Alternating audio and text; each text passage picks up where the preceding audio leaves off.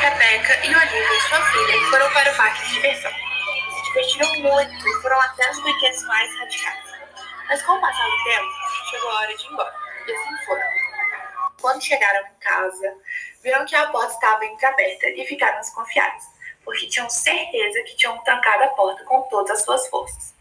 Depois de discutirem sobre o que iriam fazer, como ficaram com medo, não tiveram coragem de entrar na casa sozinhas, ligaram para a polícia. Tudo e não tinham encontrado nada, nem no andar de cima, nem no andar de baixo. E decidiram ir para o sol. E não tinham encontrado nada, nem no andar de cima, nem no andar de baixo. E decidiram ir para o sol. Assim que chegaram no sótão, já avistaram várias coisas fora do normal.